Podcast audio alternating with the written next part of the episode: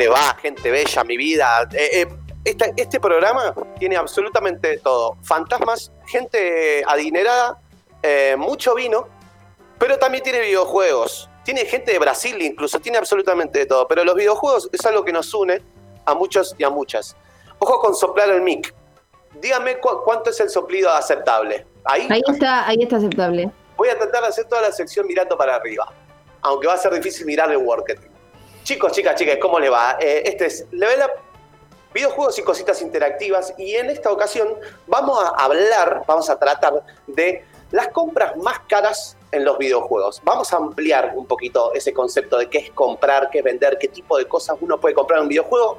Pero yo quiero arrancar preguntándoles a ustedes si alguna vez compraron no solo videojuegos, porque me imagino que sí, pero si alguna vez compraron algo dentro de un videojuego. Vos, yo ya sé tu historia.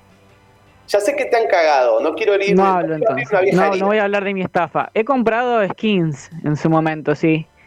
Para los personajes, tipo comprarles un aspecto diferente, porque no sé, no sé qué tenía en la cabeza. Quería que mi personajito se vea diferente y tenga una ropa especial.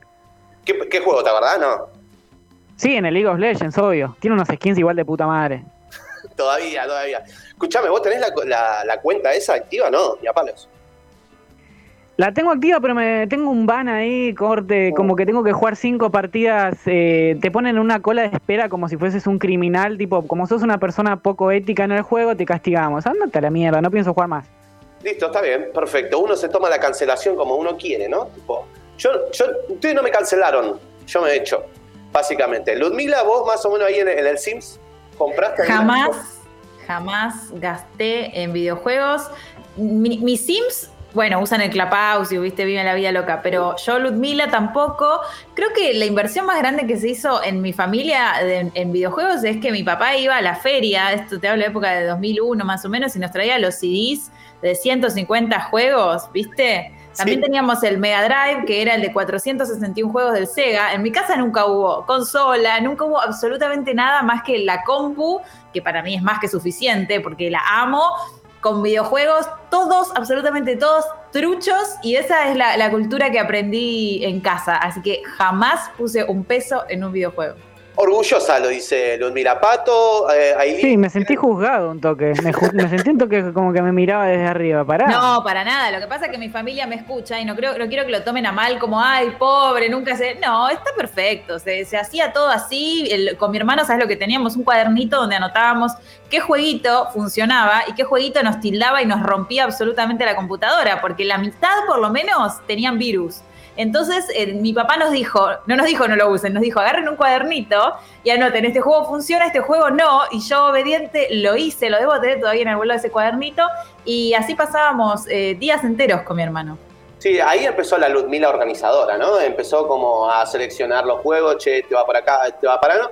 Pero lo cierto es que comprar eh, videojuegos es una práctica común ya los había consolas que te dejaban comprar eh, juegos truchos. De hecho, la PlayStation 1 se popularizó en Argentina, en toda América Latina, justamente porque podías chipear eh, la, consola para comprar juegos truchos.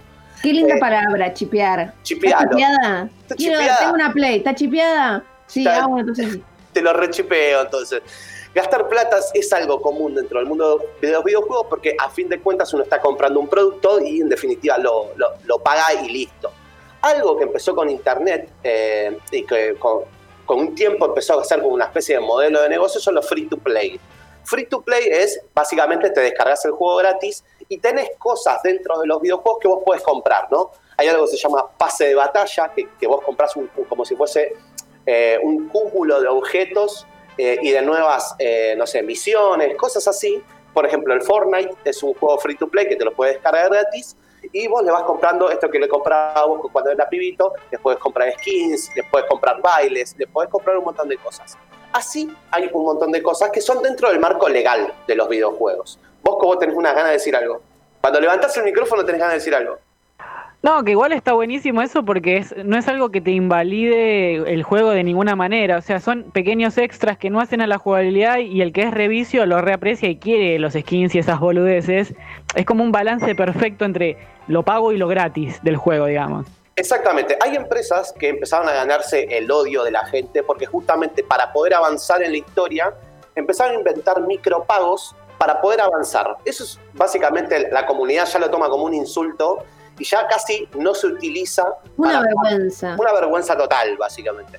Eh, pero, pero, pero, los seres humanos encontramos la mercancía en cualquier cosa que, vemos. Básicamente en el capitalismo todo es mercancía, todo es posible de ser mercancía. Incluso los objetos virtuales también tienen un valor que le podemos asignar monetariamente, generalmente en dólares, eh, y que hacen de cuenta de que yo tengo algo virtual. Compré un objeto virtual que solo me sirve para el videojuego. El día de mañana, si el desarrollador se toma el palo, perdiste todo lo que tenías. El capítulo pasado de Level Up tratábamos sobre Jabu, que era un hotel anarcocapitalista, le dije yo básicamente, y traje a colación una entrevista de un muchacho que era Patron 123, que decía que era una de las personas más, entre comillas, ricas dentro del juego en línea, eh, que había gastado cerca de, no sé, 400 mil euros hasta 100 mil euros y tenía todo un lugar dentro de la comunidad de Jabu.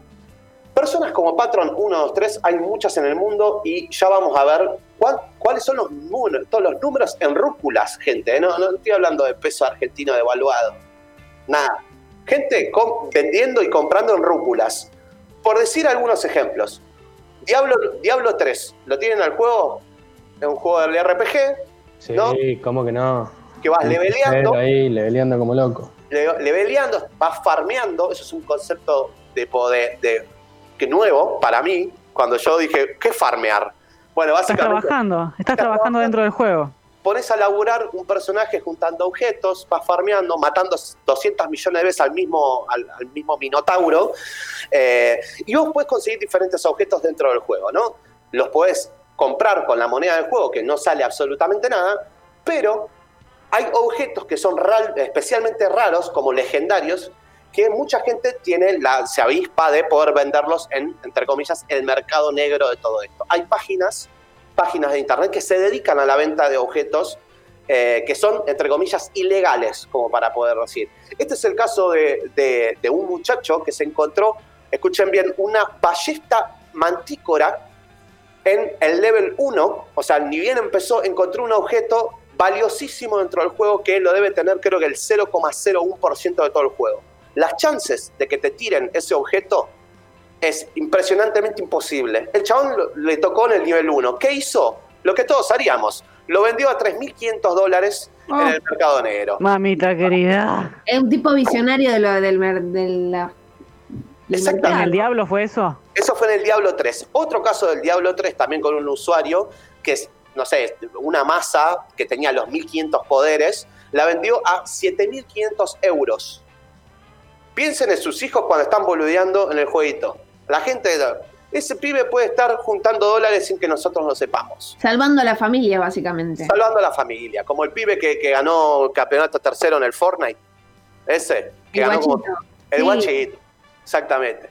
Eh, bueno, ese pibe puede ser la salvación de la familia. Otro caso muy conocido es el WoW, que es el World of Warcraft, que es como una especie de mundo abierto, como Lineage en su momento, donde vos te hacías un personaje, también de RPG. No casualidad, muchas de las cosas que pasan eh, son RPGs o cosas de mundo abierto, donde hay objetos raros. Eh, lo, que, lo, que, pasó básicamente es que uno de los usuarios más conocidos dentro, dentro del juego, que se llama Zeuso, lo que hizo fue levelear a su personaje y tener lo máximo posible. Invirtió horas de trabajo, invirtió plata real, invirtió plata de, armó clanes en su momento y armaba misiones que ocupaban muchísimas horas de trabajo. ¿Cómo fue que terminó ese personaje? Que aquello, aquel personaje que vendió es un elfo de la noche vendió un elfo de la noche, es decir, vendió toda su cuenta, la experiencia, el leveleo, los objetos, todo, se lo vendió a otro usuario y ese usuario lo que hizo fue portar toda esa armadura, portar todos esos objetos, lo pagó 9 mil dólares este muchacho para poder usarlo. ¿Saben cuánto le duró? ¿Cuánto le duró? Una, semanita le duró. ¿Por qué pasó? El, tema es que Zeuso era un, un usuario muy conocido dentro de la comunidad eh, y se dieron cuenta los, administradores de que estaba haciendo algo fraudulento. Una vez que lo olvídate, después hace uso de como a vos, Fede, anda a buscarlo, chabón, ¿no? Tal cual. Eh, Pero eso es un ejemplo. Hasta acá estamos hablando de mil- cientos de dólares, miles de dólares, nueve mil. No estamos hablando de grandes sumas de dinero, aunque para nuestro bolsillo, gente, quiero decir que es, es un montón de guita. Hay Es un poco más caro que el Mega Drive de Sega. es un poco más caro. Feria de Solano. Eh, exactamente. Eh, es un poquito más caro quizá. Quizá el uno a uno también se complicaba, ¿no? El uno a uno también se complicaba pagar 9 mil dólares un, un personaje. Pero dentro de- hay un juego que todavía está vigente que se llama Entropía Universe. Entropía Universe, así como habíamos mencionado el caso de Jabo, eh, Entropía Universe es como si fuese un universo con galaxias, planetas y demás, eh, que tiene un planeta central, que ya vamos a hablar de ese planeta central, que si no me acuerdo mal se llama... eh, no me acuerdo cómo se llama. Ah, Planeta Calypso, que es el planeta central de todo ese juego. Lo juegan miles y miles de usuarios hasta el día de hoy. Lo que viene a pasar acá es que la dinámica es que vos podés ganar dinero real en el juego, ¿no? O sea, vos podés no solamente invertir plata en objetos virtuales, que a veces sirven como para, ah, mira qué lindo mi personaje, qué distinto que es. Lo cierto es que vos podés ganar dinero real. ¿Cómo? Matando monstruos por misiones, eh, o vendiendo títulos sobre tus propias tierras, conquistando tierras y vendiendo títulos, eh, o pudiendo, no sé, vendiendo minerales, lo que fuere. Uno puede, eso está incluso enlazado a tu cuenta de PayPal, vos puedes ganar dinero real en dólares haciendo esto. De hecho, hay un video muy conocido en internet donde un grupo de amigos se juntan para matar un monstruo y entre los cinco terminan ganando 7.100 dólares. Eh, nada, un, un buen fin de semana, ¿no? Eh, Che, 7.100 boludo, hay que ponerse con eso, chabón. Escuchame una cosa, y, o sea, es el sueldo de seis meses. Exactamente, es un, es un montón de guita. Seis. Sí, no sé, en- quise, quise hacerme el guitú, es el sueldo de dos años más o menos. En 25 horas no hay nada que reprocharnos porque siempre le vemos la guita a todo, ¿no? Siempre le vimos, che, puedo vender fotos de culo, che, puedo vender objetos en línea. Me hace, acordar, falta. me hace acordar igual mucho a esto el capítulo en el que Sheldon llama a la policía diciendo que le habían robado y era porque le hackearon la cuenta en el LOL. Parece una girada, pero es, es gente que, se- de hecho, hubo, hubo casos donde hubo una investigación de mafia atrás de videojuegos, administradores que, que tenían problemas con gente que directamente cagaba gente y eso era ilegal y han admitido redes de, ilegales de, de estafadores y ha, tenido que intervenir muchas veces la, la policía, sobre todo en países europeos, ¿no? Esto anda, anda que la policía la bonaerense se vaya a buscar un pibe que está cagando guita, ¿no? No, pero acá te pegan un tiro directamente, sale en Sí, acá. crónica. Le pegaron un tiro por el, por el League of Legends. Pasa Exacto. eso. Le pegaron por lindo, eh, diría Crónica. El caso de David Story es un caso que eh, de chico en el 2004 compró una isla dentro de este juego que se llama Entropía Universe, que se llama la Isla del Tesoro. ¿A cuánto lo compró? Lo compró a 265 mil monedas del juego. ¿Cuánto se traduce en, en dinero real? En 26.500 dólares. Esto es una monedita. De hecho, ese, ese muchacho se ganó como el, el título del récord Guinness de, en el 2004 a la persona que gastó más plata en un objeto virtual dentro de, de un, vino- de un videojuego. Este videojuego en particular tiene muchos, y le voy a dar un listado. La luna de Monria, la luna de Monria se vendió en 150 mil dólares en una subasta de eh, un jugador, de un grupo de jugadores que se armaron como si fuese un clan para poder comprarlo y pagar 150 mil dólares por una luna. ¿Qué haces en esa luna? Puedes cobrar impuestos. Esa, esa- esa luna tiene, te puede retraer guita a vos Ah, es una inversión, es una inversión. No, no, no, no son boludos. es, es una inversión y hay mucha gente que en este listado se lo toma muy en serio. Por ejemplo, ustedes tibios que compraban el tren jueguitos, estos chicos por la estación espacial Palacio de Cristal se gastaron 330 mil dólares. Para el usuario Bus Eric Lightyear en una subasta del juego. Excelente los nombres de usuarios, me encantan. Otro es el Club Never Die. ¿De cuánto se vendió el Club Never, Never Die? A 635 mil dólares. Basta, loco, me haces mal. ¿Por qué pasaba esto? Porque hay un casino dentro del club y la gente apostaba dentro de ese casino. Se dice que eh, lo compró por 100 mil dólares y este usuario, John Neverdie, lo vendió a 635 mil dólares con una inversión de 100 mil dólares iniciales. Se dice que hasta el día de hoy acumuló más de un millón de dólares en ese juego. La compra Mm. más cara registrada en todos los videojuegos tiene que ver con Entropía Universe y con este dato cierra porque es impresionante. la cifra es enorme y, y justamente compraron el planeta principal y al comprar el planeta principal básicamente estás comprando el dominio del juego y lo compraron en 3 millones y medio de dólares. Estos son chicos que no, no van con chiquitaje, no compran los, los 4.000 en uno. Como ¿Pero quién es? ¿El hijo de Donald Trump? ¿Quién tiene guita para eso? El usuario es, o sea, por una cuestión de... Felipe Ford. Felipe Ford, eh, por una cuestión de, de, reservar la transacción, por temas de impuestos y demás, em, no se sabe muy bien el conjunto, pero se sabe que es un conjunto de jugadores que tienen como un emprendimiento y de hecho tienen una empresa, que en vez de comprarle la empresa, lo que hicieron fue comprar el planeta principal que era más barato. Entonces se volvieron como una suerte de socios, de hecho, del juego. Es el día de hoy que estos muchachos acumulan miles y miles de dólares todos los días y que van a recuperar la inversión.